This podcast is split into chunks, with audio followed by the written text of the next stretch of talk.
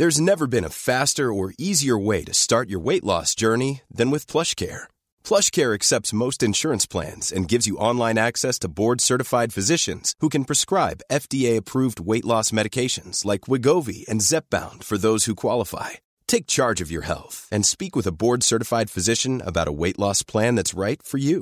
Get started today at plushcare.com slash weight loss. That's plushcare.com slash weight loss. plushcare.com slash weight loss.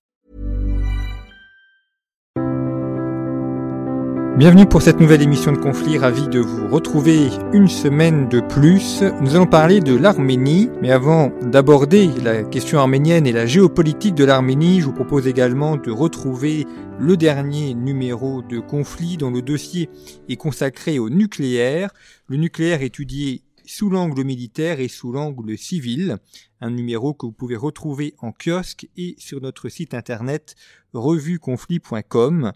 Et puis, euh, si vous aimez nos podcasts, eh bien, n'hésitez pas à les diffuser auprès de vous, auprès de personnes qui pourraient être intéressées. Je pense notamment aux professeurs avec lesquels il pourrait y avoir matière à, à réaliser des cours. Nous avons ainsi deux playlists entièrement consacrées cours de première et de terminale, et même pour les classes supérieures ou les classes préparatoires, il y a là de quoi préparer des cours ou préparer vos examens, puisque ça va bientôt être le moment des examens, des premiers partiels et des premiers concours pour ceux qui s'y préparent. Alors nous partons cette semaine dans le Caucase avec Tigran Niegavian. Bonjour. Bonjour Jean-Baptiste. Merci d'être venu au, au, micro de conflit. Alors nos lecteurs vous retrouvent régulièrement dans les colonnes. Vous êtes membre du comité de rédaction de conflit et puis euh, vous avez publié plusieurs euh, ouvrages pour lesquels j'ai déjà eu l'occasion de vous inviter. Et vous venez de publier aux éditions Biblio Monde une géopolitique de l'Arménie. Alors nous allons revenir sur l'histoire et sur euh, les euh, sujets et les enjeux actuels de l'Arménie, mais une, une géopolitique de l'Arménie, donc chez Bibliomonde, qui, je dois dire, est une très belle édition parce que dans ce livre, on a de nombreuses cartes. C'est quand même très utile euh, pour comprendre ce qui se passe, notamment dans un Caucase qui est éminemment complexe, avec des cartes actuelles et des cartes historiques, et puis aussi plusieurs documents. Et c'est assez rare que les éditeurs publie euh, des, documents et des cartes en couleur. Généralement, on, a du noir et blanc, donc euh, c'est aussi à, saluer de la part de Bruno Tessier et de cette édition euh, collection qu'il a créée chez Bibi au Monde. Alors je vous propose de diviser cette émission en deux parties. On va d'abord aborder la question de l'histoire euh, de l'Arménie, parce qu'évidemment on ne peut pas comprendre la situation actuelle si on n'a pas l'histoire en tête. Et puis ensuite, euh, nous parlerons de la situation euh, de l'Arménie aujourd'hui, avec notamment la guerre qu'il y a eu au Haut-Karabakh au cours du fin d'été, automne 2020. Alors commençons par l'histoire arménienne, et c'est là où les cartes sont utiles. Alors euh, en podcast, on n'a pas accès aux cartes, mais enfin si vous vous reportez à l'ouvrage, vous pourrez euh, les voir. L'Arménie, c'est euh, donc un pays qui est situé sur le Caucase, dans le Caucase, mais un, pays aux frontières mouvantes. Et donc c'est déjà la, la, première difficulté qui est de définir les frontières arméniennes, sachant que celles-ci ont évolué à travers le temps, donc on ne parle pas forcément toujours de la même Arménie selon l'époque à laquelle on se situe. Oui, absolument, et c'est pour ça que j'aime emprunter dans cet ouvrage la référence euh, à ce que Georges Prévelakis nomme les iconographies, euh, citant euh, Gottman. Donc, il y a plusieurs façons de représenter, de se représenter l'Arménie, son peuple, sa civilisation et son territoire. Or, je me rappelle avoir dit sur ce micro, il y a déjà plusieurs années de cela, une des principales singularités de la trajectoire arménienne, de son histoire, c'est l'absence de culture étatique, c'est l'absence d'État euh, L'Arménie est un pays qui peut certes euh, s'honorer d'être la première nation chrétienne, le premier État à avoir embrassé euh, la chrétienté en 300 après Jésus-Christ, mais euh, c'est un État qui n'a pas de profondeur étatique dans le sens qu'il n'y a pas euh, eu de souveraineté, d'expérience de souveraineté politique pendant de très longs siècles et que euh, ce, ce, ce, déficit de culture étatique, de pensée aussi politique, de souveraineté politique, se traduit euh, dans euh, les, péripéties, euh, les turpitudes que connaît ce peuple depuis plus d'un siècle, un siècle et demi depuis de, le début de ce qu'on appelle la question d'Orient. Donc on a à la fois, enfin on a, et c'est pas toujours simultané justement, et c'est tout le problème. On a un peuple, on a un territoire qui est, est, mouvant, et puis il y a l'État. Alors en France, on est habitué avec l'État-nation à avoir euh, quasiment une adéquation entre le peuple, le territoire et l'État.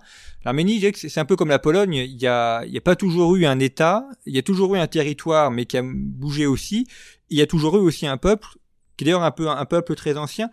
Quand remontent les prémices du peuple arménien partir de quand on peut dire dans l'histoire qu'il y a un peuple arménien en tant que tel? Oh, La première fois que le, le, le mot arménien euh, euh apparaît, euh, c'est plusieurs siècles avant Jésus-Christ. Je veux dire, mais l'Arménie, le peuple arménien est l'héritier direct d'une d'un royaume antique qui s'est éteint, le royaume d'Urartu, euh, dont le peuplement jouxte donc l'Anatolie orientale et, et l'actuel Caucase du Sud.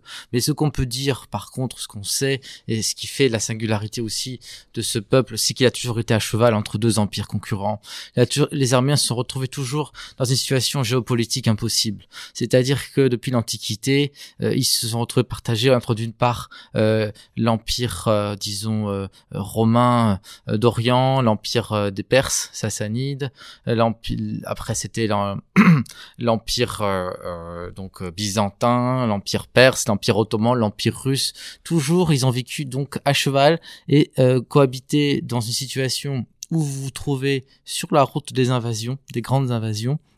Tout cela a eu un effet direct sur l'incapacité euh, des Arméniens à aspirer à l'unité, à l'unité territoriale, puisque les Arméniens, le royaume d'Arménien a été divisé une première fois, donc au IVe siècle, et euh, n'a jamais vraiment retrouvé son unité. L'idéal d'une Arménie euh, libre et réunifiée a été euh, concrétisé sur le papier uniquement en 1920, lorsque les alliés vainqueurs de l'Empire ottoman, de l'Empire allemand et austro-hongrois proposent une nouvelle carte de l'Arménie. C'était la fameuse carte tracée par le président américain Wilson, dans lequel on pouvait avoir un territoire qui ne correspondait, qui était certes étendu du Caucase à la mer Noire, euh, dans lequel tous les pans du peuple arménien étaient réunis, mais un territoire vide d'Arméniens puisqu'ils avaient été exterminés juste après, on se retrouve juste après le génocide de 1915.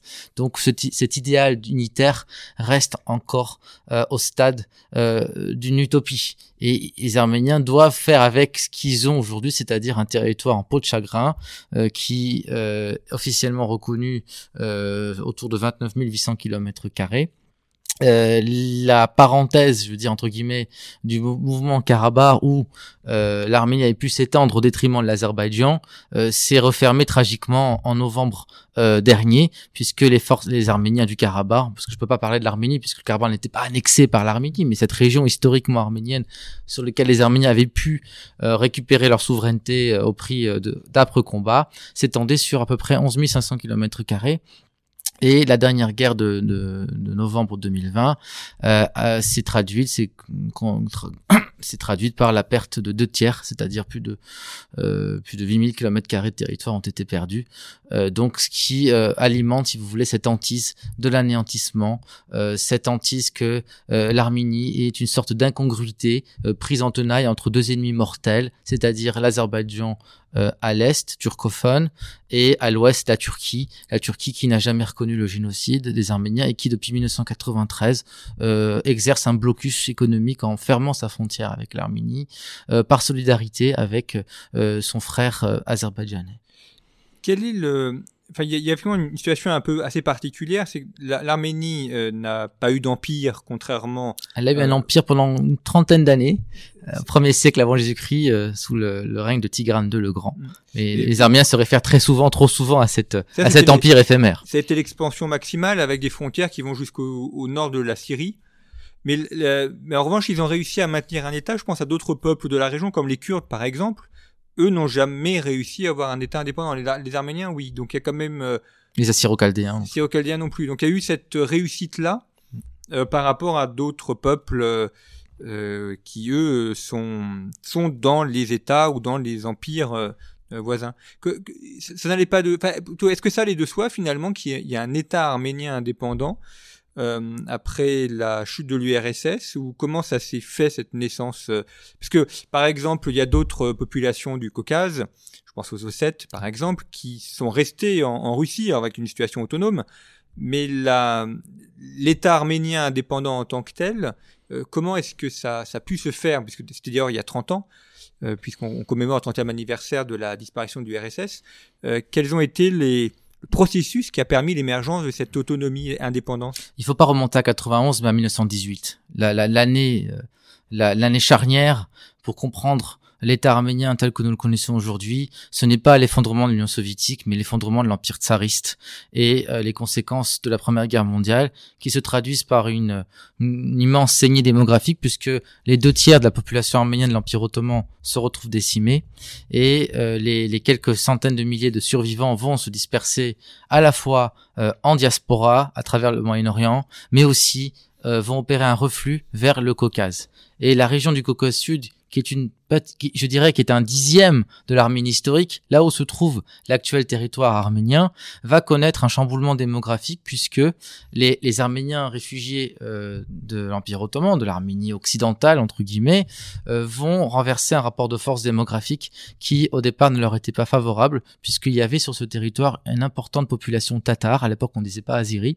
et c'est pour ça que comprendre euh, l'histoire de, de, de, de, ces mouvements de population déjà en 18-19, ces chassés croisés de population, de, n'ayant pas peur des mots, de nettoyage ethnique dans tous les sens du terme, puisque les nettoyages ethniques ont eu lieu à la fois en Azerbaïdjan, en Géorgie, mais aussi en Arménie, permet de comprendre aussi la profondeur du ressenti euh, qu'éprouvent les, les Azeris à l'égard des Arméniens. Donc, si un État arménien a pu voir le jour en 1918 dans des conditions absolument chaotiques, puisque euh, ces centaines de milliers de réfugiés plus la population arménienne autochtone de l'Arménie orientale, donc euh, du Caucase, euh, était complètement exsangue, euh, puisque tout euh, portait à croire que l'Arménie ne pourrait survivre, car elle, elle, faisait face à plusieurs défis existentiels, à la fois intérieurs, donnés à la fois extérieurs, puisque la guerre se poursuivait, à la fois l'Empire ottoman, qui n'était pas encore complètement vaincu, avait pour dessein de de faire de cette petite Arménie de 10 000 km carrés à la base euh, un état croupion dans lequel euh, les réfugiés allaient mourir, une sorte de mouroir, tout en caressant le dessin d'opérer une jonction avec l'Azerbaïdjan euh, dans le cadre de la politique du panturquisme. Donc c'est grâce à l'énergie de, des élites arméniennes politiques de l'époque qui, en l'espace de deux ans, deux ans et demi, ont pu consolider un État, des institutions étatiques, encore une fois au prix de, à, un prix très douloureux et excessif, dans des conditions excessivement difficiles, puisque l'Arménie était lâchée, était complètement abandonnée euh, des Occidentaux, qui ont tardé à reconnaître cet État. Euh, la reconnaissance de l'Arménie euh, est intervenue quelques mois avant euh, sa chute. Euh, ce qui a précipité la chute de l'Arménie indépendante de 1918-20, c'est la guerre qu'a exercée l'attaque la, donc de l'armée turque contre les Arméniens et qui s'est traduite par un énième partage entre la Russie bolchevique et euh, la Turquie qui était devenue kémaliste. Et ce qu'on vit aujourd'hui, ce qu'on a vécu en 2020, c'est un peu une répétition de ce scénario, c'est-à-dire euh, une sorte de condominium russo-turc au détriment des Arméniens. Donc euh, les Arméniens, vous faites bien de souligner, ils ont un État euh, que les Kurdes n'ont pas, que les Assyro-Chaldéens leur envient. Euh, et cet état-là, malheureusement, euh, force est de constater qu'en 30 ans d'indépendance, de 91 à 2021, ils n'ont pas été en mesure de le consolider et de le renforcer, puisque l'Arménie se retrouve dans une position, encore une fois, d'extrême vulnérabilité, à, vulnérabilité géopolitique du fait de son enclavement et du blocus qui résulte du conflit du Karabakh, vulnérabilité démographique puisqu'elle s'est saignée démographiquement, à peu près un gros tiers de la population a quitté le pays depuis 91. Tous ces facteurs-là, à mon sens, ne sont pas assez pris en compte euh, dans euh, les choix euh, des, des, élites arméniennes, dans leur dans leur vie, dans leur, leur, absence de vision, je veux dire tout court, de ce que doit être l'avenir de, de ce pays. Quelle est la population de l'Arménie aujourd'hui? Officiellement, elle est à 3 millions d'habitants. En 1991, elle était à 3,5. Euh, on estime que à peu près un million, un million deux, voire un million et demi de personnes ont quitté le pays. Officieusement, elle serait un peu plus de 2,5 millions, euh, ce qui est très très inquiétant, car en l'état des choses, l'Arménie n'est pas en mesure d'assurer le renouvellement des générations, et surtout on observe que le fossé entre l'Arménie et l'Azerbaïdjan s'est considérablement accru. L'Azerbaïdjan a connu euh, une explosion démographique, en tout cas une forte croissance démographique, passant de 7 à 10 millions d'habitants. Euh, la Géorgie aussi Euh, je crois qu'elle a plus de 4 millions d'habitants, donc ce, qui veut dire que euh, l'Arménie est excessivement vulnérable sur ce point-là, et elle n'a pas été en mesure de faire ce que euh, les Israéliens ont pu faire, c'est-à-dire de canaliser les ressources non pas forcément économiques, mais humaines de la diaspora, puisque vous avez à peu près 7 Arméniens sur 10 qui vivent aujourd'hui hors des frontières de la République d'Arménie, ce qui est quand même assez considérable. Vous avez plus d'Arméniens aujourd'hui en diaspora qu'en Arménie. Quel est le, lien justement entre la, diaspora arménienne et l'Arménie? Est-ce que c'est uniquement un, lien sentimental euh, ou est-ce qu'il y a euh, une aide financière? Alors les, certains se souviendront peut-être, il y a eu le tremblement de terre terrible en 1980-88 Charles Aznavour était venu, enfin avait contribué à une aide financière à l'Arménie. mais aujourd'hui, est-ce qu'on a une sorte de fonds financier d'aide? Est-ce qu'il y a aussi des partenariats économiques entre la diaspora et le territoire arménien? Il y a deux paradigmes qui traduisent la relation entre la diaspora et l'Arménie, c'est l'humanitaire et le tourisme. Euh, c'est-à-dire que si euh, les Arméniens de diaspora ne se sont pas intégrés dans la vie politique, ou alors très peu, et économique du pays, euh, très tôt, dès 91-92, alors que l'Arménie connaît un hiver excessivement rigoureux et du fait euh, de son enclavement, du conflit en Géorgie avec l'Abkhazie, et les voies d'approvisionnement en blé, en matière de première nécessité sont bloquées. Euh, à l'époque, il y avait une vraie crise aussi énergétique, il y avait, plus, il y avait seulement une heure d'électricité par jour, dans conditions hivernales continentales absolument effroyables, et la diaspora a pu jouer un rôle absolument essentiel en apportant une aide d'urgence. Et donc c'est en 92 que s'est créé le fameux Fonds arménien mondial qui existe encore à ce jour, et qui, dans les années les plus terribles, les, les premières les années 90, où l'Arménie était en, conflit, en tout cas non officieusement, mais il y avait la guerre euh, pour le contrôle du Karabakh, euh, la diaspora a pu jouer un rôle. Mais force est de constater que passé la, première phase de la guerre du Karabakh, c'est-à-dire après le cessez-le-feu de 1994, qui, soit dit au passage, n'a rien réglé du tout, il a juste gelé la situation. Les Arméniens avaient un avantage militaire sur le terrain, mais euh, politiquement, il n'y a eu aucune traduction politique de, cette première phase du conflit. La diaspora n'a pas été au rendez-vous n'a pas été rendez-vous pour plusieurs raisons. La première, c'est qu'il y avait une véritable défiance de la part du pouvoir à l'époque en Arménie face aux forces politiques, aux partis traditionnels politiques arméniens de la diaspora, euh, qui n'entendaient pas à ce qu'ils fassent, si vous voulez, euh, la loi qui, règne en Arménie. Il y a eu un vrai déficit euh, de confiance, je dirais, des deux côtés une sorte de rendez-vous raté euh, dont nous payons aujourd'hui le prix. C'est que l'Arménie n'a pas été en mesure d'intégrer euh, diasporiques. Euh, il a fallu attendre les années 2004-2005 pour que euh, la constitution soit amendée et qu'on accorde la double citoyenneté aux Arméniens de, de, de, la diaspora. À titre d'exemple, Israël accorde automatiquement la, la, nationalité israélienne à tout candidat à l'ALIA euh, de la diaspora. Or, en Arménie, ça a été un long processus et je pense que les Arméniens en payent aujourd'hui le prix, c'est-à-dire de la part de la diaspora aussi de ne pas avoir été en mesure d'exercer une pression suffisante pour opérer des réformes nécessaires pour assainir la vie publique, assainir euh, une classe politique minée par la corruption, par le clientélisme, par une oligarchie euh, qui canalisait les les, fruits de la croissance, et de l'autre une, une élite arménienne euh, qui n'a pas été mesure de comprendre que la diaspora était avant tout un levier essentiel pour la construction de son État.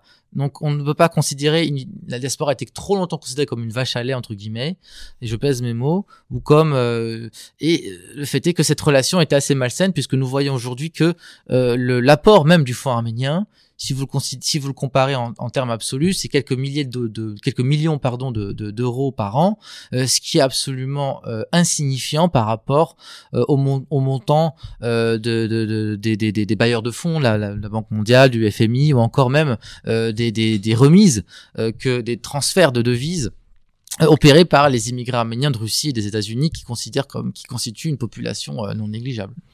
Est-ce que le parallèle avec l'État d'Israël est, juste euh, Parce qu'on a deux histoires un peu identiques, un, génocide, euh, un État euh, qui se construit sur un territoire, le rapport à la diaspora, vous l'avez dit, alors il y a des différences bien évidemment, mais est-ce que euh, dans l'esprit arménien il y a une idée qu'on peut s'inspirer euh, d'Israël ou est-ce que ça intervient dans, un peu dans, le subconscient de la politique arménienne?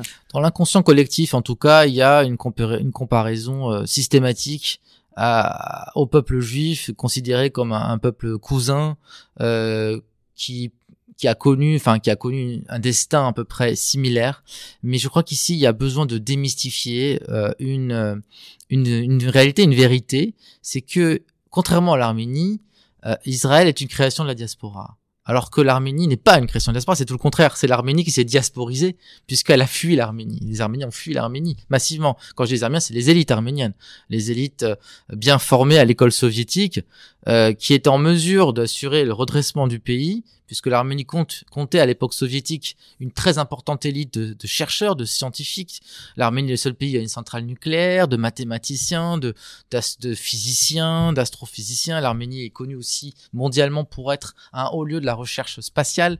Euh, tout cette élite-là s'est retrouvée un petit peu, je dirais, étrangère dans son propre pays. C'est ça le grand drame, les Arméniens, et cette nécessité de faire une géopolitique critique, c'est-à-dire d'en appeler au réalisme et de démystifier ce qui peut l'être. Contrairement à Israël qui a tout misé sur la pour se construire, dans, un climat, dans un milieu excessivement hostile, euh, les Arméniens n'ont jamais été en mesure d'intégrer, encore une fois, euh, la diaspora euh, dans ce projet qui était un projet, en fait, le projet de l'État arménien, qui pouvait ressembler à une chimère puisque les Arméniens étaient dépourvus de toute expérience étatique. Est-ce qu'il y a des liens diplomatiques aujourd'hui entre Israël et l'Arménie? Est-ce que c'est perçu comme un allié pour l'Arménie? Alors c'est intéressant cette question parce qu'on aurait pu penser que justement Israël et l'Arménie auraient beaucoup en commun. Euh, on va dire que même si Israël n'est pas complètement enclavé, en tout cas, elle, au départ, elle, il y a quand même des, des, des similarités en termes de, de, voisinage hostile, de rapport à la diaspora, rapport au monde. Mais force est de constater que dès les années 90, euh, Israël tarde à, à, établir, enfin l'Arménie Israël établissent des relations diplomatiques sur le tard. Israël n'a jamais ouvert une ambassade en Arménie.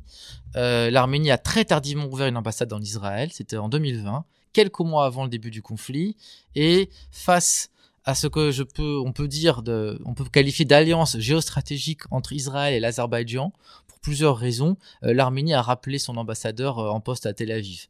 Euh, Israël euh, considère l'Azerbaïdjan comme une sorte de d'arrière-cour contre l'Iran contre l'Iran qui est son principal rival stratégique. Israël a noué des relations géostratégique majeure avec l'Azerbaïdjan à qui elle importe un gros tiers de sa consommation de pétrole, à qui elle exporte euh, d'importantes quantités d'armements euh, ultra sophistiqués. Je veux parler des fameux drones arabes-israéliens qui ont fait euh, des dégâts considérables dans les défenses arméniennes au Karabakh lors de la dernière guerre. À l'inverse, on peut pas parler de symétrie dans la relation qui, euh, qui euh, caractérise l'axe Bakou-Tel Aviv avec l'axe Yerevan-Téhéran, puisque si l'Arménie considère l'Iran comme un pays ami, ce qu'elle l'est. L'Iran constitue une bouffée d'oxygène pour l'Arménie enclavée avec qui elle partage un peu moins de 40 km de frontières, ultra stratégique, on y reviendra. Euh, il n'y a jamais eu un vrai partenariat géostratégique entre la République islamique d'Iran et la République d'Arménie, même s'il y a beaucoup d'échanges culturels, euh, une forte relation politique, et euh, l'Iran exporte un peu de son gaz à l'Arménie, mais force est de constater que c'est encore la Russie qui a, la, la, la, qui a la main mise sur toutes les infrastructures stratégiques de l'Arménie. Justement, quel est le, rapport entre l'Arménie et la Russie aujourd'hui? On l'a vu lors de la guerre du Karabakh, la, Russie est intervenue, c'est elle qui a mis un terme euh, au conflit, qui a opéré le cessez-le-feu. Aujourd'hui, on a la présence de l'armée russe euh, dans la région qui sépare euh, tant bien que mal les belligérants. quel est aujourd'hui l'état des relations, je dirais à la fois politiques, militaires et puis aussi sentimentales? Est-ce que la Russie est perçue comme un protecteur ou euh, comme euh, quelqu'un qui a des qui a eu par le passé euh, un empire et qui donc qui, qui, a contrôlé cette zone, donc on perçoit avec un petit peu de danger. Disons qu'il y, y, y, a tout un récit qui commence à s'éroder sur l'arménophilie des élites russes et la russophilie des Arméniens. nous sommes dans une relation de vassal à suzerain. Et quand on est un vassal, on n'est pas un allié, on est un partenaire, on reste un vassal. Et ça, peu d'Arméniens euh, l'ont compris, en tout cas l'ont compris assez tardivement. Toujours est-il que euh, cette relation, elle évolue en dents de en fonction de l'évolution des rapports de force. Lorsque la Russie, euh, donc au début des années 90, émerge des décombres de l'Union soviétique, elle est en position de faiblesse dans le Caucase, dans son étranger proche, et elle va, euh, elle va soutenir euh, l'Arménie puisque c'est son seul allié fiable dans une dans une région où les Azyris et les Géorgiens ne veulent plus entendre parler du retour de, des Russes euh, donc dans, dans le Caucase.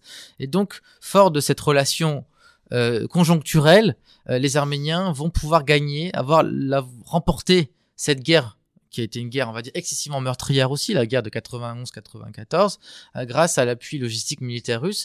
Cela étant, les Russes ont toujours eu à l'esprit, en tête, que pour ne pas perdre la main et l'influence de cette région qui se trouve aux marches de son empire, d'armer les, deux belligérants et d'entretenir des relations à la fois d'amitié mais aussi euh, politiques et stratégiques très fortes avec tous les belligérants. Si euh, la Russie a perdu la main en Géorgie et en Ukraine, elle n'entend pas la perdre en Azerbaïdjan et en Arménie. Toujours est-il que quand on parle de rapport de force, l'Arménie n'a plus grand-chose à offrir à la Russie. L'Arménie est considérée comme une caserne, une sorte de, camp de base russe avancée. La Russie, euh, en vertu des accords de coopération euh, de 92, maintient une base importante dans le nord de l'Arménie et assure le contrôle de la frontière avec la Turquie et avec l'Iran. Euh, toujours est-il que au début des années 2000, on a observé un véritable basculement dans la relation qui euh, s'est traduit par une accentuation de la dépendance de l'Arménie vis-à-vis de la Russie. Cette dépendance se traduit à la fois en termes d'approvisionnement énergétique, puisque c'est la Russie qui fournit du gaz à prix préférentiel à l'Arménie via Gazprom Arménia. C'est la Russie qui continue, et c'est le seul principalement, exclusivement, je veux dire, le seul euh, euh, vendeur d'armement à l'Arménie. L'Arménie n'a pas les moyens de se procurer des armes ailleurs qu'en Russie, même si elle a commencé à en acheter à l'Inde. Euh, tout ça fait que euh, les, les, Arméniens se retrouvent de plus en plus main liés euh, face à la Russie qui n'entend pas mener une politique arménophile, mais une politique qui répond à ses intérêts. Et ses intérêts, c'est de rester dans la région. Et bien entendu, aujourd'hui, force est de constater que la Russie doit composer avec un acteur nouveau dans la scène, qui est la Turquie. Et donc, dans cette nouvelle conjoncture géostratégique, euh, l'Arménie ne pèse plus.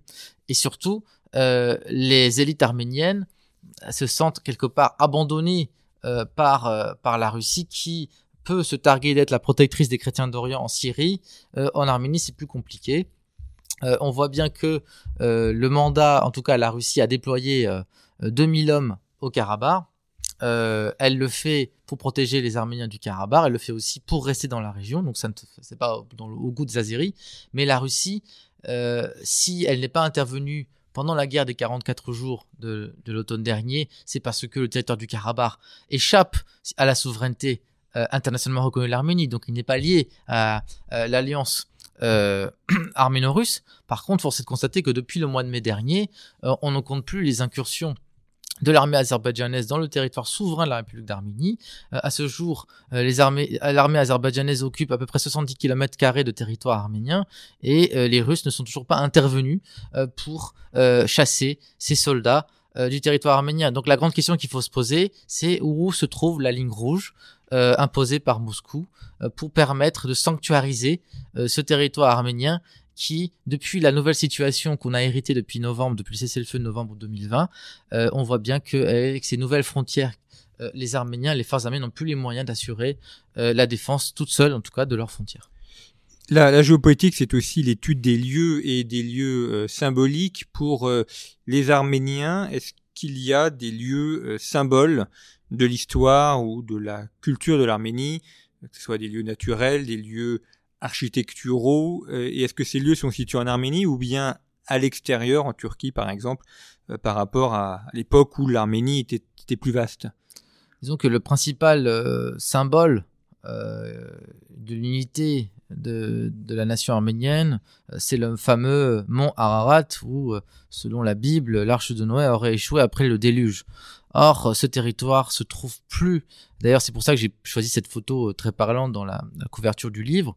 Il se trouve aujourd'hui à l'extérieur des frontières de la République d'Arménie. Il a été euh, conquis par la Turquie en 1920 lors de la dernière guerre arméno-turque donc de l'automne 1920, au cours de laquelle les Arméniens ont dû céder 30 000 km de territoire à la Turquie, euh, le, reste, du territoire arménien étant soviétisé.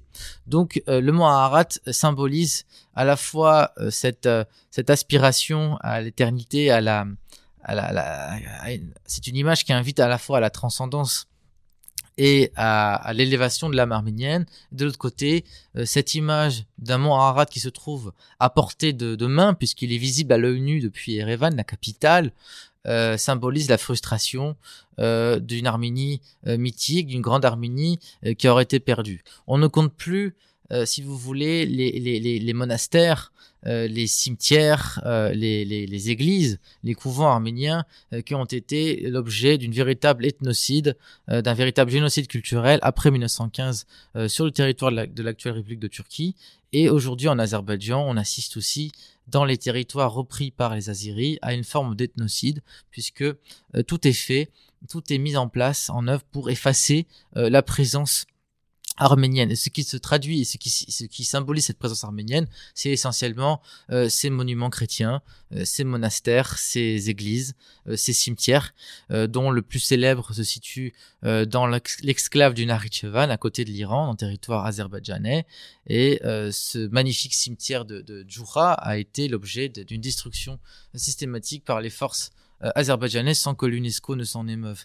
Donc il y a véritablement un enjeu civilisationnel quand on parle de euh, la survie euh, de l'Arménie et quand on observe ce qui s'est passé, ce qui s'est produit, c'est-à-dire une politique d'effacement de toute trace arménienne à la fois en Turquie et en Azerbaïdjan, euh, alimenté par un sentiment d'arménophobie décomplexé en Azerbaïdjan qui ne confère pas l'optimisme.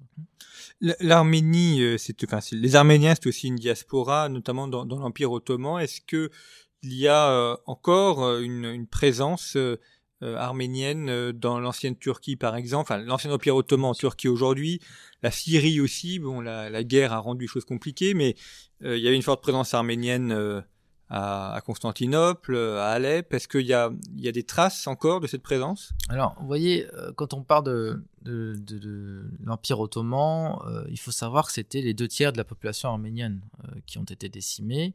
Donc, il y avait, historique, démographiquement parlant, c'était un peu le bassin démographique et le bassin civilisationnel de l'Arménie.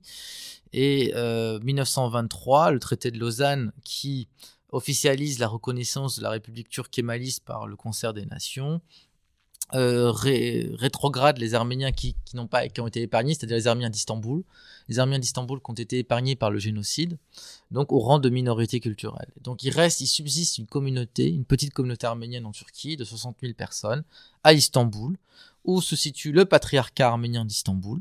Il y a aujourd'hui un patriarcat euh, qui, euh, dont, dont les fidèles sont essentiellement regroupés à Istanbul, mais vous pouvez retrouver aussi des milliers d'Arméniens qui, en Anatolie, euh, qui euh, représente ce qu'on appelle les restes de l'épée, c'est donc ces Arméniens qui ont été islamisés de force et qui reviennent à l'identité arménienne chrétienne. Parce qu'il faut savoir que plusieurs millions euh, de, de, de, Turcs aujourd'hui euh, sont d'origine arménienne, enfin, ont été épargnés par le génocide, donc euh, il y a une transmission qui s'est faite par les grands-mères et, et, que ça constitue pour la, la, République de Turquie, pour les autorités turques, un enjeu existentiel, puisque les registres de l'État turc profond sont au fait de, la généalogie de, de, leurs citoyens et peuvent identifier très facilement qui est d'origine arménienne, qui est d'origine grecque, qui ne l'est pas. ensuite, vous avez les principaux pôles arméniens du Moyen-Orient qui dans les années 60-70, constitue un véritable poumon à la fois démographique, culturel et politique de la diaspora. Je veux parler des communautés de Syrie, du Liban. Euh, Beyrouth, dans les années 70, c'était la capitale de la, diaspora. C'est là que euh, les partis politiques arméniens pouvaient bénéficier euh, d'une véritable représentation politique euh, au prorata donc du découpage confessionnel, du confessionnalisme politique qui qui caractérise euh, le, Liban, le pays du cèdre. Euh, en Syrie aussi, Alep était une importante communauté arménienne qui a donné beaucoup de cadres, c'est-à-dire de professeurs de langue arménienne, de lycées, d'écoles dans toute la diaspora. Or, force est de constater que euh, ces communautés accusent euh, malheureusement un, repli, un recul euh, inexorable euh, du fait de la guerre civile libanaise, de l'effondrement de l'État libanais depuis 2019 et de la guerre civile syrienne depuis 2011.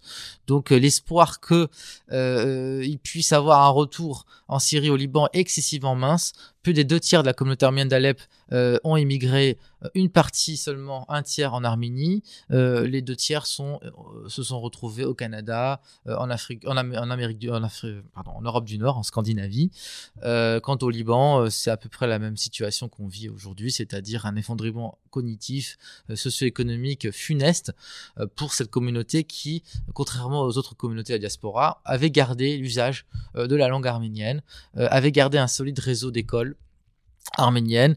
Euh, le Liban est toujours le lieu où euh, siège le catholicos de la grande maison de Cilicie. L'Arménie est une église, l'église arménienne apostolique, une église qui se dit est connu pour une sorte de quadricéphalie qui dit pas son nom, puisque vous avez un catholicos euh, qui a la primauté d'honneur et qui siège à Etchmiadzin, qui est le Vatican de l'Arménie, qui se trouve en Arménie. Puis vous avez l'autre catholicos, c'est les aléas de l'histoire, nous y reviendrons, euh, qui lui siège au Liban. Avant, il était en Cilicie, mais il avait été expulsé par le génocide, et qui incarne, si vous voulez, la conscience, la conscience d'une diaspora arménienne, la conscience d'une Arménie spirituelle, d'une Arménie déterritorialisée, euh, héritière donc de toute cette civilisation qui a essayé en Anatolie et en Cilicie, et dont les Arméniens, dont j'en fais partie de la diaspora, en sont quelque part les héritiers directs, c'est-à-dire des héritiers d'une civilisation trimillénaire qui a surtout essaimé en Anatolie et, plus que dans, le Caucase.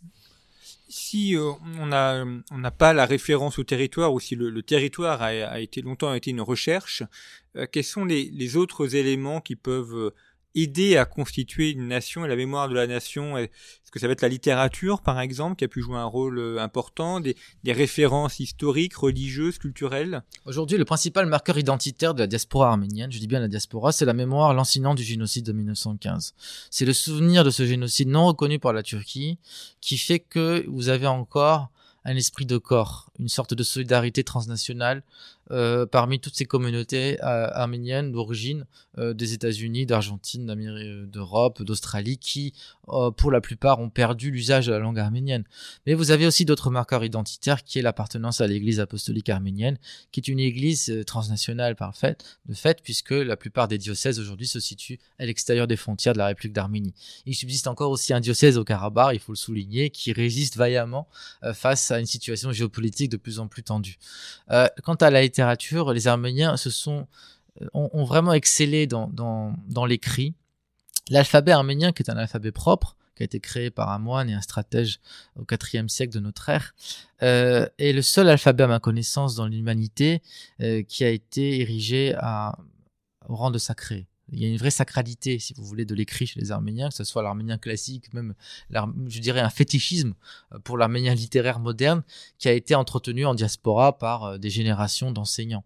Euh, donc oui, la culture reste un, fort, un fort marqueur identitaire. je dirais plus que la culture, c'est le fait que les Arméniens, forts de leur sensibilité, ont réussi à faire ce qu'ils ont toujours fait, c'est-à-dire à s'ériger en passeurs, passeurs de culture, euh, comme à la manière des Syriaques euh, au début de l'islam, c'est-à-dire euh, les Arméniens ont apporté beaucoup dans les communautés du Moyen-Orient mais aussi en Occident pour le développement euh, de ces pays. Et ce n'est pas un hasard, c'est pas une coïncidence si vous trouvez les Arméniens en surnombre dans euh, certaines catégories socio-professionnelles, que ce soit des métiers comme la photographie, euh, même la littérature, les arts du spectacle, la peinture, hum, enfin tout ce qui est la musique, tout ce qui relève des arts et de la culture. Quelles sont les, les grandes figures politiques euh, de l'Arménie au cours des 30 dernières années? Est-ce que les personnes qui ont joué un rôle dans l'indépendance en 1991, euh, une sorte de euh, Lech Walesa, par exemple, ou Jean-Paul II pour les Polonais, est-ce qu'il y a comme ça des, des références euh, historiques de personnes décédées ou encore en vie qui, qui sont des figures marquantes pour l'histoire arménienne? Il existe des figures marquantes qui ont joué un rôle très important dans la transition de l'indépendance de, l'époque soviétique, du système soviétique à l'indépendance. Euh, en 1988, les Arméniens ont connu euh, euh, l'équivalent d'une sorte de révolution pacifique qui s'est traduite par un immense mouvement populaire de masse réclamant le rattachement du Haut-Karabakh, cette région autonome arménienne qui avait été arbitrairement détachée de l'Arménie par Staline en 21 pour en faire cadeau aux Azerbaïdjanais. Et les figures de ce mouvement Karabakh étaient des personnalités issues de la société civile. C'était plutôt des chercheurs, des universitaires, des historiens, des mathématiciens, des écrivains, et parmi lesquels se dégage la personnalité du premier président, euh, l'équivalent de Lac Walesa, je veux parler de Levon Terpetrosian, euh, qui a été président, donc a dirigé le pays de 1991 à 1998 jusqu'à sa démission forcée. C'est une personnalité qui reste une référence majeure dans la pensée politique arménienne, parce qu'il a été un des rares acteurs à la fois euh, intellectuel, historien, grand érudit, grand linguiste, grand orientaliste, mais aussi grand homme d'État, mais il demeure une personnalité extrêmement clivante, en Arménie encore aujourd'hui puisque son son bilan n'est pas ne fait pas l'objet de l'unanimité de la part de, des Arméniens. C'est-à-dire que vous n'avez pas de personnalité consensuelle aujourd'hui en Arménie auquel on pourrait tous se référer comme un, un De Gaulle. Vous voyez. Par contre, il est vrai que l'Arménie paye le prix euh, de euh, l'hémorragie démographique, euh, de l'immigration de masse, qui a considérablement affaibli le niveau des élites, le niveau de la classe politique, et qui s'est avéré être incapable d'incarner un projet à la fois collectif, inclusif et porteur de perspectives pour un État euh, qui doit composer avec sa géopolitique, c'est-à-dire une géopolitique excessivement difficile. Si les Arméniens se, se situaient dans une position, disons, s'ils avaient une façade maritime comme les Baltes, je pense que leur situation serait bien plus avantageuse que celle qu'ils connaissent aujourd'hui. Merci beaucoup Tigrani Gavian d'avoir évoqué pour euh, conflit cette question arménienne. Je rappelle le titre d'un de, vos derniers ouvrages géopolitiques de l'Arménie qui est paru chez Bibliomonde Édition, et puis également une réédition euh, Arménie à l'ombre de la montagne sacrée. La réédition a eu lieu à l'automne 2020. Euh, donc toutes les références, comme chaque semaine, sont à retrouver sur le site internet de Conflit, revueconflit.com. Vous avez comme ça les références bibliographiques. Vous pouvez également retrouver euh, nos anciennes émissions. Il y a aussi des classements par playlist et notamment par zone géographique, ce qui vous permet ainsi de retrouver, de naviguer plus facilement dans euh, le fond euh, des émissions de conflit, de retrouver ainsi d'autres euh, émissions consacrées à la Russie, au Moyen-Orient ou au Caucase pour ceux qui voudraient mieux connaître cette région. Merci beaucoup pour votre fidélité. très bientôt.